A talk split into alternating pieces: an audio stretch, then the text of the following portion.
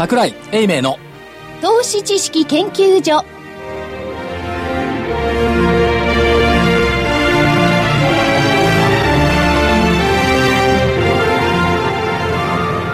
投資知識研究所場外乱闘編。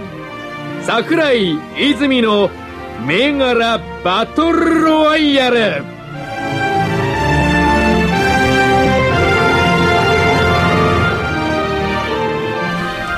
こんにちは。金内彩子です。今日も始まりました。桜井泉の銘柄バトルロワイヤルです。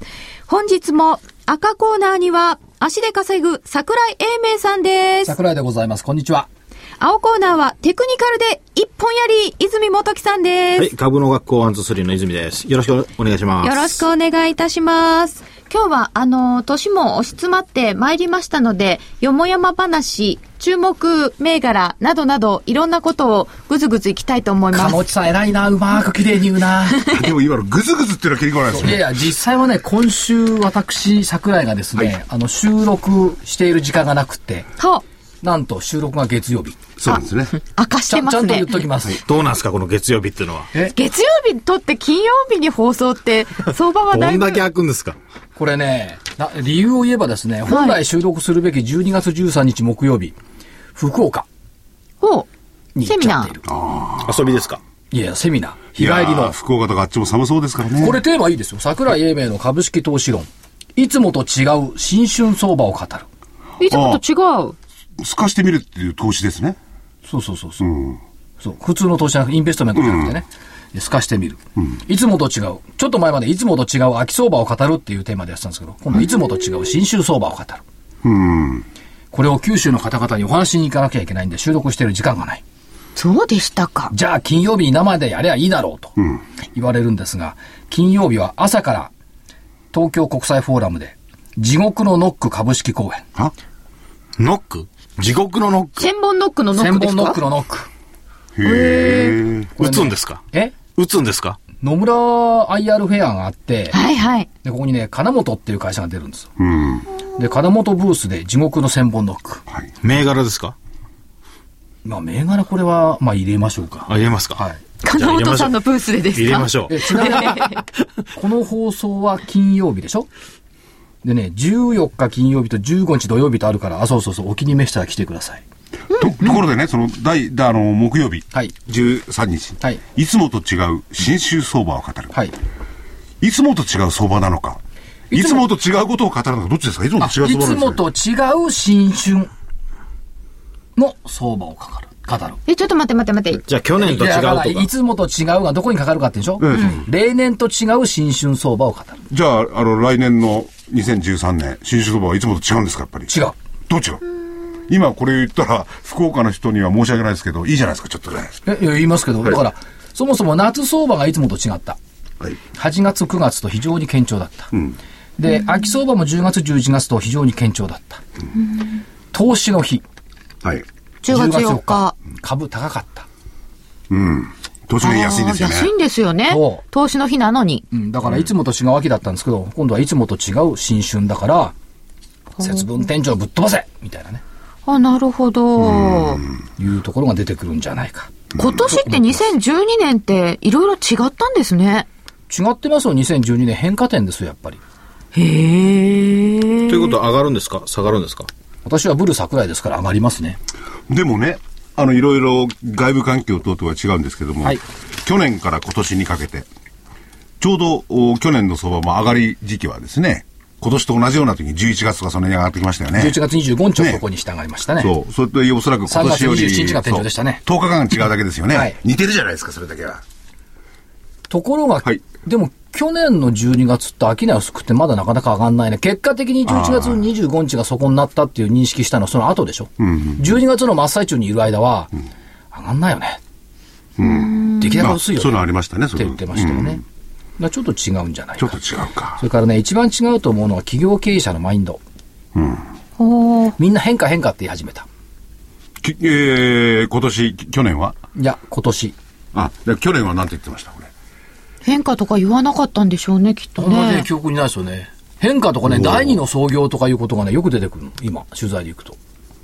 うん。いい変化か悪い変化か変化はどっち？まあいい変化なんでしょうだからね。従来はその本業を確認して発展するよっていうイメージが多かったのは、本業は本業で稼ぐけど、全く別の路線行くぜっていう会社が増えてきたような気がするんですよ。それって場合によってはなんか、間違えた方に行っちゃいましたねとか、多角化なんとかってなったりしません？うん、それも可能性はあります。だけど、そうは言いながら結構第二の創業っていう意味で中核事業を凌駕するほどの収益化ができてきてる。ああ、新たな柱ができた。だから、その過去の歴史とはちょっと違う企業群がたくさん出てきてるなという印象を受けるんで、その意味でもちょっと違ってるなと。ここも変化点。アップルがちょっとね、いろいろ言われてますんで、それに変わるような会社が出てくるんでしょうかね。うん、出てくるのかもしれない。まあ、そうやったって時価総額から見てもね、アップルが消えるとはえらいことになりますけどね。それよりね、アメリカでいけばね、バロンズ。はい。アメリカの投資雑誌バロンズの最新号のカバーストーリー。バロンズ社が選んだ2013年の推奨銘柄トップ10。うん。とうとうね、ニューヨークもね、個別銘柄のレベルに入ってきましたね。ああ、そうですか。だからね、指数を見てね、なんたらかんたら言ってるのはもうやめた方がいいかもしれない。日経平均に対して上がらない。あ。うんうん。だけど個別は上がるっていうのは、それは2012年もそうです。そうそうなんでしょ。うん2013年は、これ、これいいぞ、この言い方。来年も投資家が考えるべきは、2013年の相場がどちらに向かうかではなく、どの銘柄が上昇するかということになる。ああ、バロンズさんがそう言ってるんですか？言っている。バロンズ歴史の古いね、立派と言われてる、いわゆる投資専門誌ですよね。そうです。こんなもん当たり前じゃないですか。今更書かれても困っちゃうな。いや、だけど、はい多くの日本だって市場関係者見てください。日経平均とトピックス以外で物を語らないですよ、めったに。まあそうですね。だから、全体がどうなるんじゃなくて、私の銘柄どうなるの、それからどの銘柄が良くなってくるの？ここがポイントになってくるっていうのは、当たり前のことですよ。いや当たり前ですよ。で、ほら、バロンズもね、ええあの、来年も投資家が考えるべきことは、はいそれ投資家はそれしか考えてないですよね。まあ先物でもやってる方は別に。いや、ということは市場関係者が間違ってる。2013年の相場がどちらに向かうかを一生懸命考えている市場関係者が間違ってる。うんうんうん。うん。どの銘柄が私にとっていい銘柄なのかを考えることをしないと、もう市場関係者来年市場から取り離されますよ。取り残されますよ、これきっと。じゃあ、あれ今までね、ええあの、上位桜井。はい。まあ嫌な意味での上位じゃないですよ。ええ追っ払う。ね。これからバロン桜井としたらどうですか？いや、バロン桜井ね、私はいつから男爵になったの？かっこいいですけどね。子爵の方がいいな。桜井。で、トップ10はどんな銘柄だったんですか？っていうのは関係あるんですか？いや、別にないんですよ。一応言っときましょうか。えっとね、えー、全体のトップ10の中で、まあ、アップル。一応入ってんですね。うん、通信機器アップル。それから、バーンズノーブル。これは書店ですねですねはい。電子書籍も扱ってるっていう点から来てます。から、ブラックロック。なんですか？ブラックロックは資産運用ですよ。ブラックロックが入ってくるっていうことは、少なくともマーケット悪くないってことですよね。それから、ゼネラルダイナミクス。これ防衛関連。そしてなんと JP モルガンチェイスまで入ってきた。だから金融資産運用については悪くないんじゃ、ファンドについては。悪くない。それからマラソンペトロリアム、独立系の石油会社。ノバルティス。これは製薬大手、ヨーロッパの会社ですけどね、製薬の大手。ロイヤルダッチシェル、国際石油資本。それからメディアのバイアコム。うんそれから最後はハードディスクドライブのウエスタンデジタル。ニューヨーク支局にいらっしゃったはい。福井さんとしてはいかがですか？なんかこれ、当たり前の銘柄ばっかり並んでますよね。うん。ただ、あの、バーンズノーブル、本屋さんで、老舗の本屋さんでね、あの、この辺が出てくることがちょっと違うかなって感じがするんだけど、今まで金融だってね、まあああとはね、取り上げるまあ、のも多かったし。聞いたことあるような銘柄も多いし、まあそんなところかな。ただセクターで見ていくとね、ぱり携帯、それからコンテンツ、うんそれから金融、資源、それからハードディスクドライブが入ってきてきてるから、この辺がちょっと違うのかな。電子部品ね。そういう気がしますよね。いや、でもそのアップルっていうのは一番に出てるかどうかわかんないんですけれども、先ほど見てなんかいろいろ言われてますよね。アップルで一番。一番、一番。はいどうなのか。これ来年ですよね。来年のトップ10の。来年のトップ10予想みたいな感じですよね。はい。アップルのチャートってご覧になるんですか？ないで。す。米株は見ない。全然見ない。見ないです。あ、そうなんですね。私の、私の株だけ。私の株だけ。なるほど。まさに個人投資家は自分の、私の株だけ。そうですよね。ただまあそういうふうにその個別銘柄に話が流れていくっていう方向性は間違ってないんだろうし、アメリカでもそうだ。うん、アメリカでもそうなんだから、それを日本の人たちがね、いや、日本の株の6割は外国人がやってるんだから、やっぱり指数先物の手口でお題重要に見ましょうとかいうのがだんだん馬鹿げてくるんじゃないのかなと。でもいい銘柄、あいい銘柄出てきたらまた入れ替えるんじゃないですか？どこが？ニューヨーク。当たり前じゃないですか。ですよね。ニューヨークダウっていうのは銘柄入れ替えてなきゃ未だに一万ドルもいってない。そうですよね。ああ、ダウ30種平均ね30個ですもんね。いやでもね、今も所長があおっしゃったように、この10銘柄、確かになんか出てきそうな銘柄ばっかりですよね。所長どう、どう思います？でもこの、この、この辺の銘柄を見て、バロンズが選んだ、バロンズを批判するわけじゃないんですけれども、万が一批判するようなことがあれば、構わないと思うんですよね。万が一、なんすかそれ。私、バロンズ信奉者ですからね、別に、はいあの、いいんですけども、まあ、アップルって別にそんなたまたまその、税金の関係とかね、いろいろあって、行き出しの売りとか出てますけども、こういうのこそおしめって言っていいんじゃない？うん。まあ、高値から20%だとか、50日と200日がだとか、結構騒いでるんですよ、マスコミ。そう。多いですよね。上がった時だって騒いでたんだから、下がった時も騒いでいいんですけども、だけど、私は iPhone 持ってますからね。ああ、私は持ってないんで。ええ、iPhone 持ってたらアップルいいなと思いますよ、やっぱり。なんか言いたそうですよね、福井さん。いやいやいやアップル嫌い。いや、嫌いとかするんじゃなくて、持ってないだけであってね。でも、最近最近はほら、その分野でも、えー、韓国系のね、ええとこなんてすごく伸びてるじゃないですか。うんサムスン対アップルですか、おー、サムスンね。ウォンが逆に動いたらどうなってくるんですか？さあ、どうなるんでしょうかね。あるいは、アメリカのように税金が上がっちゃったりなんかしたらね、個人でだって。うん、だから、今一つ、今までのその、サムスンの優位性ってのはちょっと落っこちるんじゃないの？という気はしますよね。だけど、先週ですか、ドコモが、えー iPhone5 を扱うかもしれない、ってなった時に、どこが下がったかっていうと、富士通が下がりましたよね。そうだったんですよね。裏側で。まあ、KDDI も下がってるんですけど、はいでも富士通目立ちましたね。目立ちました。そういうことを考えていくと、やっぱりアップル巨人だし、まあ、アップルをしのぐ企業がいずれまた何十年かしたら出てくるかもしれません。だから当面は今のところ、ぶっちぎりですよね。で、アップルだって変化してる会社のいい例でしょ？Mac のコンピューター、まあ、また先出てきましたけども、完全に Windows に負けたんだもん。そうですよね。そうですよね。一部なんかマニアの方々が。そう。で、せ負けたところから音楽機器、携帯機器に入ってきた。その意味では、まあ本業を大事にしながらもって言ったって別にまあ Mac も今大事にしてますけども、非常あにそうですね。いや、だからカラフ、ルなコンピューターではありますけど。Mac 持ってる人はですね、勝手に Mac を宣伝するんですよ。あ、そういう傾向ありますよね。いいよと、勝手に頼んでないのに、あの、営業を始めるんですよ。Mac がいいよっていう。iPhone いいよって。すごいよ、こ Mac れ。に帰ろって言われます。言いますよね。でも、ね、他のパソコンのメーカーを、そうやって言う人いないですよね。あメッセージが違うんですよね。アップルは。でね、そのメッセージってことになると、今年ね、スティーブ・ジョブズさんですか。はい亡くなられて。去年ね。去年、去年ね。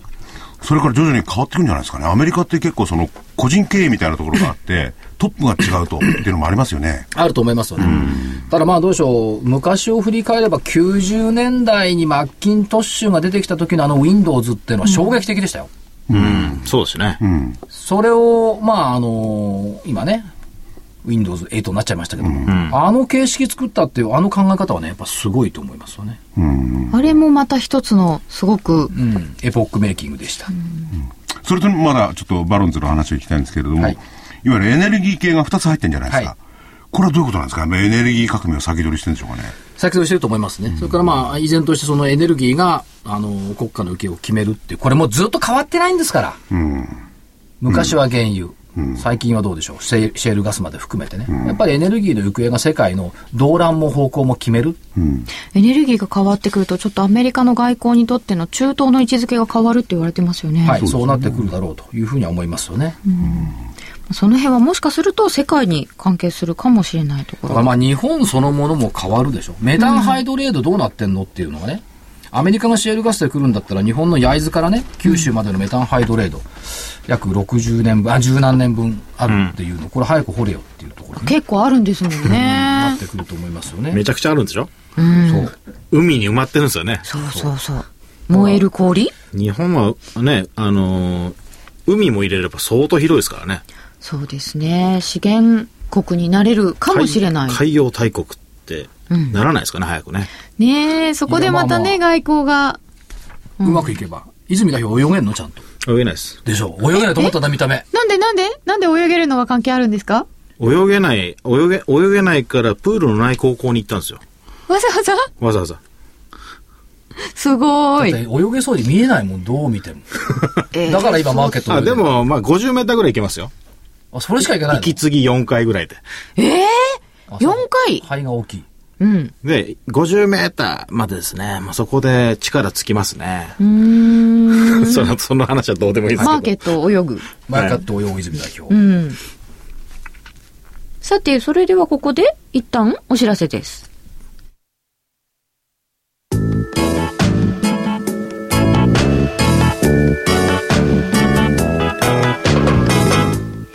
ここでラジオ日経の好評 DVD のお知らせです桜井英明の投資知識研究所 DVD は毎月投資に必要な知識や実際の投資に役立つノウハウをお届けしています。この DVD は毎月テーマを選び桜井さん自身が実践で学んだ投資に勝てそうなノウハウや内外の投資家の動向さらにアノマリーなどに関しても丁寧に説明しています。桜井英明の投資知識研究所 DVD1 本のお値段は8400円。送料500円をいただきます。また徳間書店の大岩川源太さんの投資カレンダー実践塾 DVD も毎月発行しています。来る月の投資戦略をどうすればいいか。投資カレンダーに基づいて大岩川源太さんが分かりやすく解説します。投資カレンダー実践塾 DVD お値段は1本7350円送料は500円です。桜井さんの DVD 源太さんの DVD お求めは東京03-3583-8300 03-3583-8300ラジオ日経事業部まで。投資知識研究所場外乱闘編。桜井泉の銘柄バトルロワイヤル。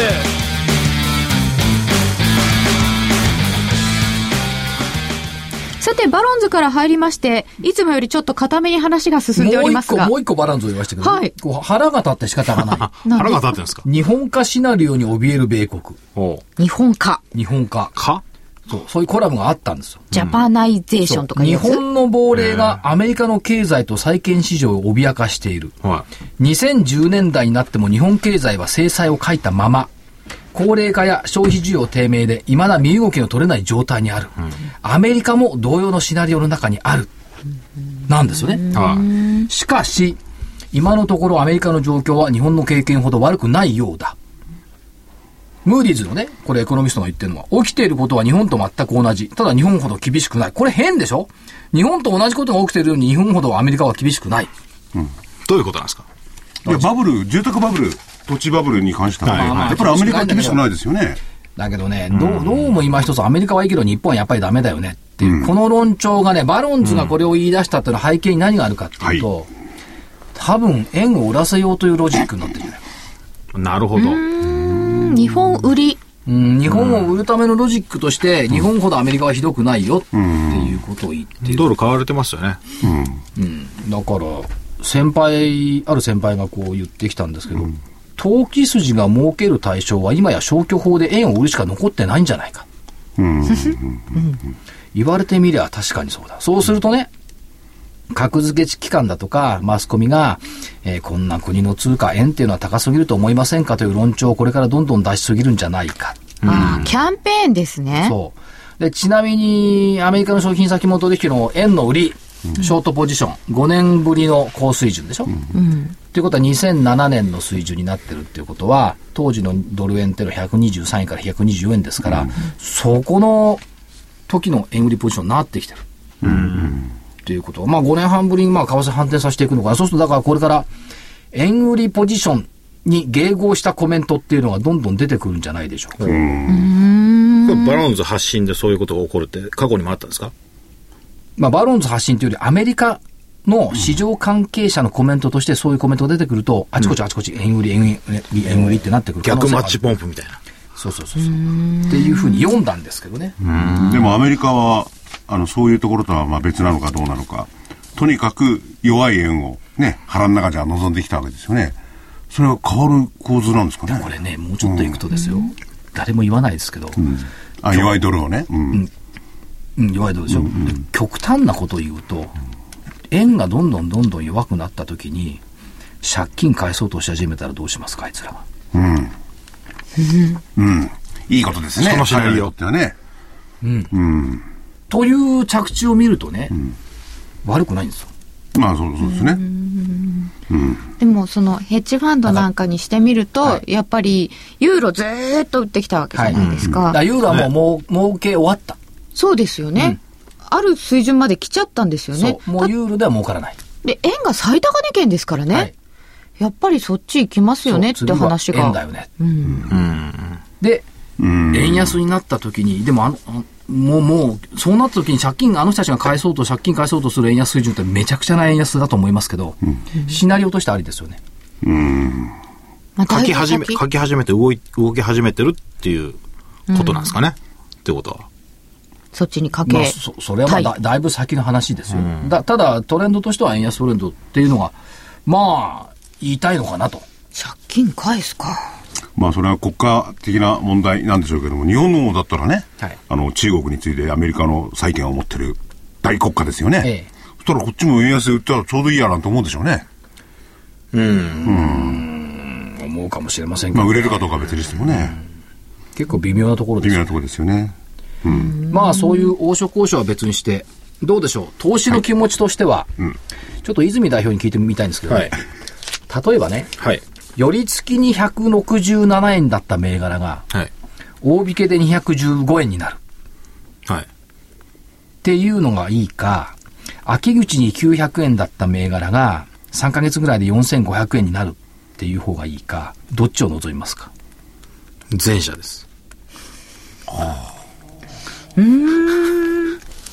でも、まあうん。まあ大方の人はそうなんでしょうけどね。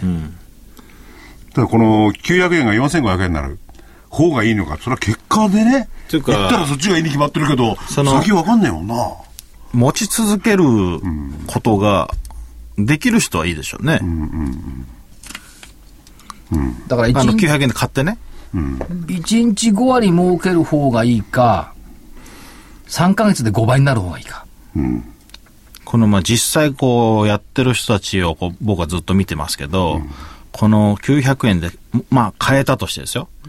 で、4500万で上がっていく間に、やっぱ上げ下げがあるわけじゃないですか。まあずーっと上がってくれればそれはいいですけど、そのやっぱ押す押すこともあるわけですよね、その間に。あ、じゃあ話題を変える。1200あか変えられた1200円で買った銘柄が、3ヶ月で5500円になる方がいいか。だから泉代表は、おしめかもしれないんだけど、ちょっと下げてきた時に怖くなって売っちゃう？だから利益を伸ばしきれない個人が多いんじゃないかとまあそ思っている。このね、メンタルコントロールができる人は、まあなかなかいないですよね。うん。じゃあ、推しがなかったら？推しがなかったらいいでしょうね。1200円で買った銘柄が5500円。うん推しなし。推しなしだったら、全然これはそっちの方がいいですよ。うん。それ誰だってそう思うでしょうね。ねえ、でも先は分からないっておっしゃった部だだからね、先は分かってること前提に多分今、所長が話したと思うんだ。だから暴落の時なんか空売りしてるとこれなんですよね。押しなし。で、もう数日でがっつり下がると。で利益が出出るから、そこで買い戻しかけるっていう。だから逆方向で押しなし。メンタルコントロールがいら戻りなし。メンタルコントロールがいらないってことなんですよ。なるほど。ちなみに、はい今の話って現実の話で、えーっと、寄り付き167円が大引け215円っていうのは、月曜日のアスラポートダイニング、うん。3069、167円が216円。取り鉄牛角。そストップ高ではなかう。ったですか？い一回ストップ高まで一、回とか何回もストップ高会計まで行って、引きが215円。ボテジュまで提携関係にある。ボテジュ知ってますか、ボテジュ。知ってますよ。あの有名な。うん。ボテジュ。知らない？何ですか、ポテチ。お好みお好み焼き。お好み焼き。これ、現実の話。それからさっき900円が4500円って言ったら、これシステムバイオ。あ、シシステム会社じゃない。あ、カイオンバイオ。から、1200円が5500円、押しなしっていうのは IR ジャパンだった。これ現実の話です。結果論的に。どれもいいな。全部いきますか。いや、まあ、まあ、その上がったケースがどれもいいですよね。それは確かにそうだ。ね。まあ、選択ですよね。自分にどれが合ってるか。いや、それでね、その4倍になる、あるいは5割だけ、5割だけと5割すごいですよね。で1日5割はね、はっきり言ってすごい。いや、だから所所長はどっち選ぶんですか？じゃあ所長は。私？はい。私はやっぱり3ヶ月5倍かな。3ヶ月で5倍だって本当ないですよ、そんなの。今年はもう本当にこういう人たちがいて、嬉しかったですけれど、な900円からかなか、4500円で押しながら、まあ、上げていったっていうことは、そこでもう、それをずっと持ち続けることができるということは、裏付けをずっと持ちながら、そのその裏付けを確信しながらも、持つってことなんで、だから知らないといけない方ですよ、ね。確信ないもんね。ないです。掲載見てるだけだもんね。はい。だから短期なんですよ。ああ、そうか、それは一つ納得いきますね。じゃあ、これ、167円が216円、これはできすぎだと。うん。じゃあ、4万2000円が1日で4万5500円。まあ、420円が455円ぐらいな感じ。7%上昇。それでもいいですよ。もし短期で回してらっしゃる方だったら、7%っすよ。そう。1日7%。これはね、これも現実、月曜日のね、4763のクリークリバー。来た。うん。頑張れ。でもさあ、さあ、どっちの時間軸を取りますか？いや、でも今の話もね、3ヶ月でしょ ?75 日休みがないとやそうできるんですよね。75日毎日5割ぐらいでもそれはすごいですよね。そしたらね、いいそあしたらね、泉代表はこんなところで教えてないと思うな。まあまあ、そんなことはないですよ。毎日5割できたらすごいと思うよ。ねだったら、の3ヶ月間待ってるよりね、毎日数割でやった方がいいじゃないかってだって、話もできるストップ。高のない銘柄、なストップ高銘柄のない日もあるんだ。まあまあね。なんか所長は足で稼いで裏付けがあって、確信してるから、うん。持ってられるってことですよね。も持って持ってはないけど、ずっと見てられるっていうか。そうですよね。うん。だけど、それは別に、誰でもできることじゃない？どっちかっていうと。まあ、電話をするね、誰でもできないでしょう。だから桜井さんが言ってることをずっと聞いときゃいいんじゃないですか？信じられるかどうかね、この銘柄ははも。う信じか信じないかはあなた次第ってことでね。で、これがいいと思ったら、3ヶ月とか。でも裏付けがずっとやっぱり入ってこないと人間ってもう不安になるんで、やっぱ押すとね、ものすごい不安になるわけですよ。そういう意味で言うと、今年の何倍っていう銘柄、バイオなんか特に、材料出続けてたっていうのはいいところでしたね。確かにね。だから企業側もね出し続けるってのは重要なことですよね。企業側もこう出し続けてくれるっていうのが、投資家にとっては非常にいいことなんでしょうね。そういう意味では。も一般的な投資家の皆さんね、まあ一般的な方がどれだけその投資に使える資金を持ってるかどうかわかんないんですけれども、一般的な個人投資家だったら両方行きたいと思うんだと思うんですけどね、とにかくね。長期で持つのは一つあって、これはね、違うの違うの。ね？違うの？長長期で持ってんだって。みんな？長期で持ってんのはみんな塩漬けなんだから。あ、そうだ。大半が長期でもそれこそ何十分の一にもなってるわけですよね、下手すれば。利益乗ると、結構早めに利益確定したくなっちゃうんですよね。で、確定しちゃって、その後上がっていって、持っとけばよかったって思うんですよ。こういう3ヶ月で5倍なんていう銘柄だったら、1回売っても、また買って、良かったはずなんですよ。はい本当は。ところがね、一回売っちゃうとね、乗れないんだね、二回目が。うんなんかもったいなくなっちゃうんですよね。自分が最初買ったのはそう900円だったのに1000そうそう円で買えないとかって。そこが問題ですよ。あの、例えば900円で買って1200円まで上がって、1200円で売るじゃないですか。その後1400円までもう上がっても買えないんですよ。200円空いてるから。買えない。買えないですよね。買えない。で、またそこから、その1400円が1800円になると思えないんだろうね。これ1400円になった段階で、明日にも落ちると思うんでしょうね。明日にも落ちると思って、泉代表の売り宣言を聞いたりするわけよ。なるほこれも終わりっすよとかやってね。そういう時にでもチャートが頼りになるはずですよね。まあだから、チャートは、その、見えない、相場って見えないじゃないですか。目に見えないところを目に見えるようにし視覚化してるんで、で、自分の入るポイントを自分で決めて自分で入れると。だその1200円から1400円に上がっちゃったっていう時に、もう強烈に75日移動平均線が上向いてたりとかしたら、本当はまだ買いで入れるわけじゃないですか。そうそうです。本当はね。当たってくればね。うんでその、まあ、一つの起点になりますよね。まあ、重み付け。自分が、えートレードをするための理由付けになりますよね。何にもない時に背中を押してくれる押してくれる。ところで話違うんですけど、その、泉代表はね、基本的に、あの、ワン、ツー、スリー、いろんな講師の方がいらっしゃって、はいそれぞれ、あの、やり方が違いますよね。チャートを同じ使うって言っても。そうですね。で、泉代表そのものは比較的短期ですね。もう売りですよね。僕は短期でほぼ、ほぼ売りですね。でも長期で、長期っていうかその1年も2年もないでしょうけれども、そういう方も講師の中でいらっしゃいますよね。長期で僕も、あの、その、売買ポイントっていうか、まあ、一回売りで仕掛けて、で、下がっ、すぐ下がっていかないこともあるんで、相場によっては。だからそれはずっとその、ロスカットポイントに来るまでは持ち続けることがあるんで、1ヶ月2ヶ月持ってることも、まあ、たまにありますね。うんで、まあ、他の講師も、その僕みたいに短期じゃなくて、買いをやってる講師もまあ、いますかね。ええいらっしゃいますよね。で、買いをやってる人は、まあ、比較的長めに持ってますよね。うん。じゃないと、その、まあ、桜井さんの銘柄みたいに一気にこう上がっていくってそんなにないですから、やっぱりある程度ずっと寝かしながら、で、ロスカットのポイントだけ決めて、それに来なければそのままずっとも持って、あまり動かなければ切るみたいな感じでやってますよね。あ桜井さんはどうして3ヶ月で5倍の方を選ぶんですか？だって率が高いでしょ。1日5割上がる銘柄って絶対毎日ないと思うのね。だって3ヶ月経って5倍になるなって、あれ？目標株価って、あれ？桜井さんの場合はどのぐらいを考えてたんですか？これ。もっと大化けするとか最初に思えてる？極端なこと言うとね、例えば、カイオムね。カイオム。これはカイオム。まあまあ、カイオムはもっと化けるだろうと思ってますけども、個人的にはね、例えばナノキャリアっていう会社あるじゃない、ナノキャリアなんか15万円になったやつみんな喜んでるじゃないですか。最終的にはやっぱ100万円ぐらいになると思ってるの。うーん。最終的には。そう。2万5千円の時から、この株はいずれ100万円にはなると、時間軸別にしてね。うんうん。時間軸別。と思って見てるから、そうなんですね。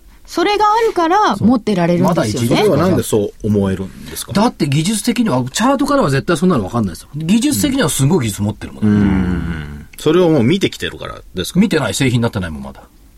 聞いてきてる。聞いてきてるから。うん直接聞いてるからですか、やっぱり。まあ、直接は聞いてますね。あこういう技術なんだ。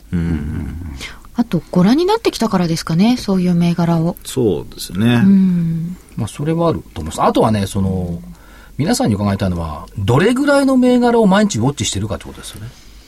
どれぐらいの銘柄？銘柄数にして。ああ、どんぐらいなんだろねあ、僕ですか、僕は日によって違いますけど、見るときはやっぱり2、300は、まあ自分のこの板に入れてる、監視してる銘柄は見ますね。あとまあ得意な銘柄決まってるんで、それはまあ毎日ね、あと2、30ありますけど、う。得意な銘柄、絶対見てるのが2、30。2、30ですね。登録されてるのが2、300? 2、300。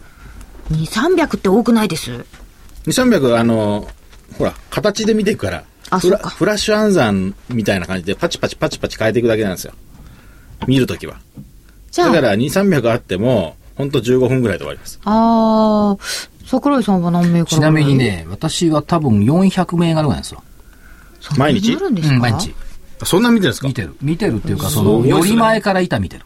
あ、そうなんですか、より前が忙しい。400どうやって表示して見てるんですか？ある証券会社の画面だと、はえーっと、40銘柄ぐらい乗っかるのかな。い。1画面に。それをパチッと切り替えながらですか？まず10個ぐらいあるってことですね、それがね。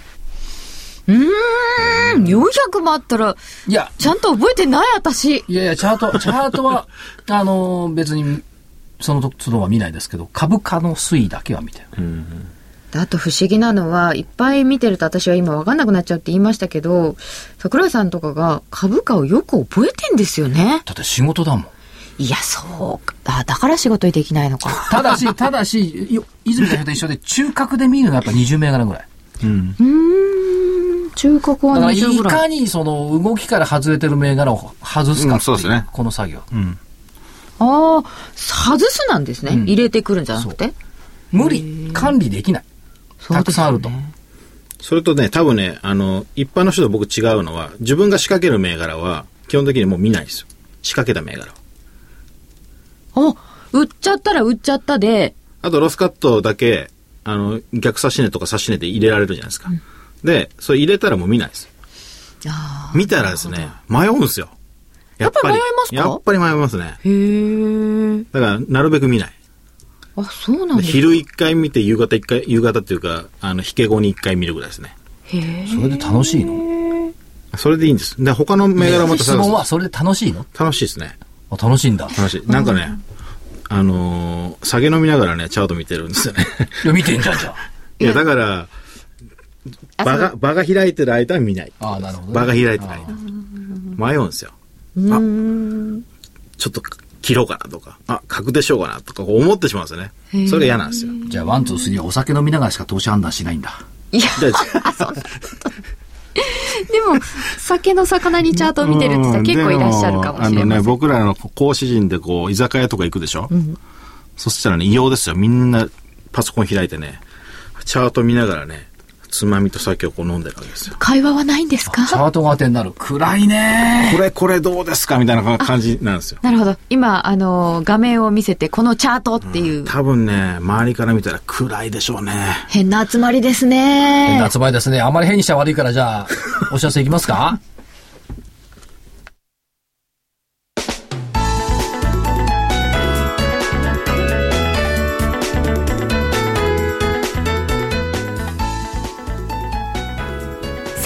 医療技術のナノキャリアと東京大学の共同研究の成果として生まれた新しいタイプの美容液エクラフチュール W 楽しい嬉しいクリスマスプレゼントセールのお知らせです。11月12日から12月21日までの期間中エクラフチュール W がなんと通常価格より30%も安い9555円でお求めいただけます。さらに送料も無料にさせていただきます。また、期間中にエクラフチュール W をお求めいただいた方の中から、抽選で全国25名様に、ランコムの化粧品セットアップセットやマスカラが当たります。この機会にぜひ、エクラフチュール W をお求めください。エクラフチュール W が9555円でお手元に。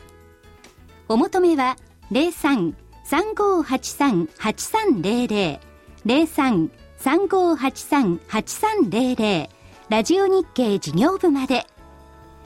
エクラフチュール W クリスマスプレゼントセールは11月12日から12月21日までです。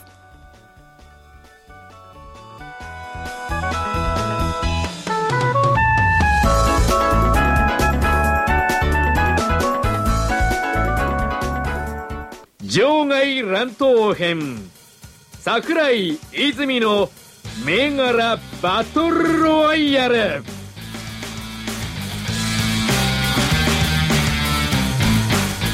さて、バトルロワイヤル、今日も本編をやらないわけにはいきません。まあだからそうは言ってもどうでしょう。年末までちょっと期待したい銘柄っていうのが、今年ね、結構動いた銘柄だったんですけども、ちょっと泉代表3361ジャジャスダックのトーエルっていうの見てもらえません？3361。はい。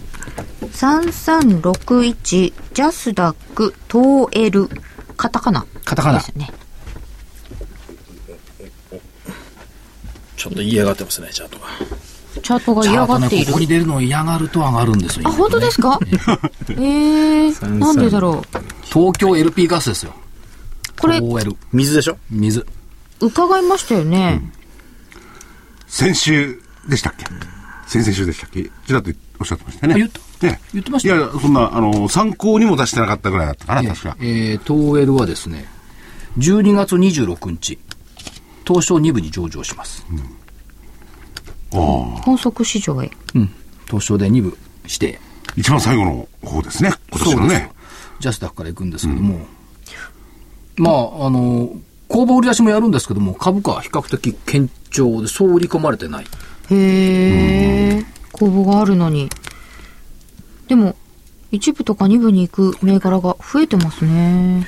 で、まあ、LP ガスの会社ですけど、水をね、手掛けていて、で、あの、葛飾、ん？金町浄水場の時に、あの、はい臨時のし注文がたくさんあって、それがみんなリピーターで残っている。っていう、美味しい水なんでしょうかね。みたいですよ。でね、ま、まろやかっていうかね。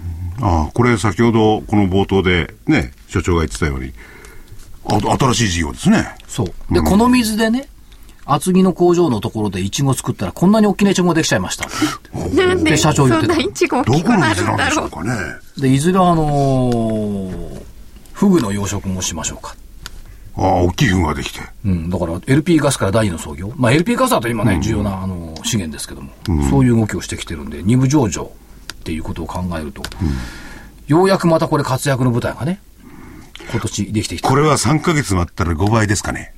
どうでしょうね。なんでそこだけそういう声色になるんですか、福士さん。ここは徐々に動く銘柄ではありますけどいやもね。、あの大事な質問ですね、今の。うん ここれね、あの、投資家の、これをお聞きの方を惑わしてなんかするといけないんですけれども、結構所長の言ってる銘柄って当たるじゃないですか。いえいえ。で、チすごくャんだもんャートは本当出た当からたるって言っちゃダメなんですよ。あ、そうだ。嫌われるんだ、当たるというか。そんな当て物じゃないんですからって言われちゃいますよ。で、本当にその水であるとか、まあ水もいろいろ使い方があるんでしょうけれども、そのね、イチゴとかそういう。すいません、やっと出ましたよ。はい3361東 L 487円。月曜日にね。ん今年の高値が550円でしょ？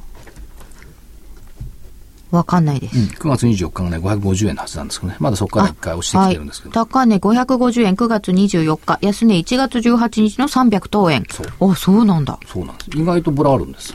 で、これ、東エル、う東京 LP ガスですか？東エルはい東エルね。社長に、えー所長が会われたことあるんですか？もう、ずっと3年ぐらいこの会社ウォッチしてますもん。会社も、会社がね、またね、これね、あの、神奈川県の日吉の先にあるんですよ。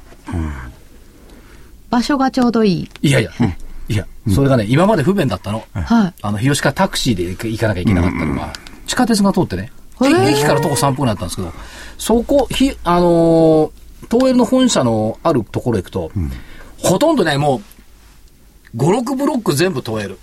え？へえ。すごい。で、えっ、と、本社の中に見学とか、コールセンターがあるんですよ、水の。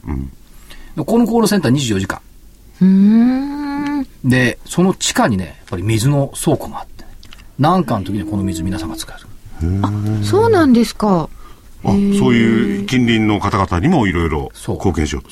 ところでね、その LP ガスとはい水と、はいまあタンクが必要だってことは同じだけど、なんか関わりがあるんでしょうかねやっ。ぱりね、LP ガスって人がこう運ぶでしょ、重たいやつ。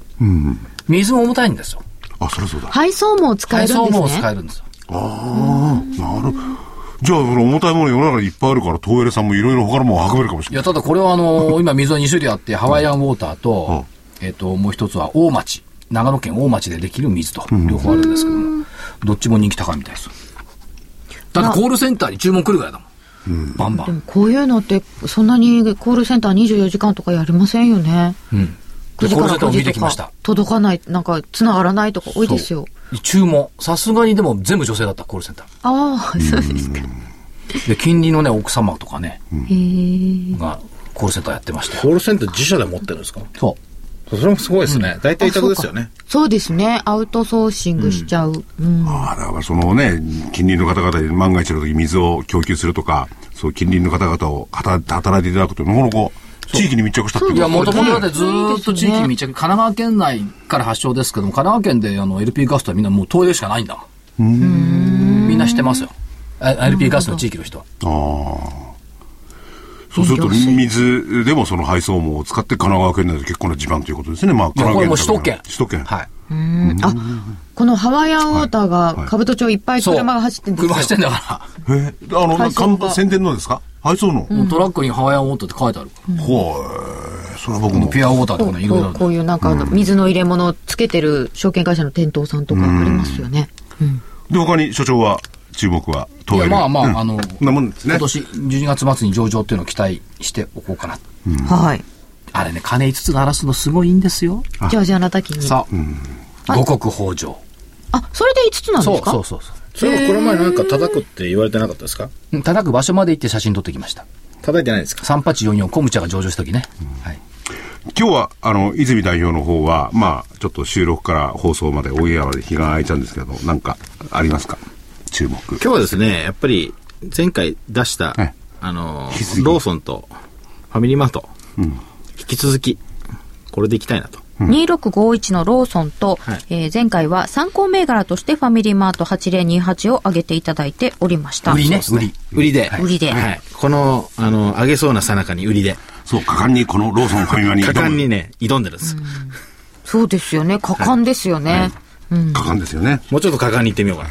もうちょっと。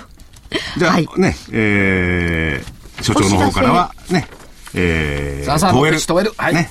で、えー、これ買いね、当然。はい。で、泉さんの方からはローソン、ファミマ、当然売り。はい。ってことですね。はい当然。はい。はい。じゃあ、泉さんお知らせ行きましょうか。もう時間もそろそろなんで。はい。えー、株の学校123のホームページに、えーにですね、まあ、検索して行っていただくと、右上に、えー、無料動画セミナーというのがありますので、そこに、まあ、あのー登録していただくと、あー無料で、えーいろんな動画が見れます。はいチャートの見方見れますんで、ぜひよろしくお願いします。じゃあこちら、私の方から、12月末ですね、27日、えー、東映より1日遅いんですけれども、えー、銘柄レベル決定版、桜井泉の銘柄バトル2013年1月号。新年はズバリこの銘柄で稼げと。で、えー多少泉代表の方で、ちょっと長期で持てるような、ウォッチできるようなですね、銘柄を選んでいただければと。今回はね。で、まあ、その銘柄選ぶだけじゃなくて、えー、所長が選んだ銘柄をおチャート面からもチェックするっていう機能もありますんで、まあそういうところも十分にですね、えーいろいろ銘柄選びの参考になるんじゃないかと思っております。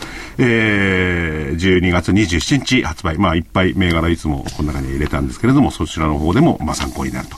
価格の方8400円、えー送料500円、お求めの電話番号、東京0335838300、えー東京0335838300です。ということです。以上です。DVD よろしくお願いいたします。あとちょっとあるのかな、時間が。はいまだ替え歌作ったんですよ。行きましょう。塩漬けの宿から。株価変わりはないですか？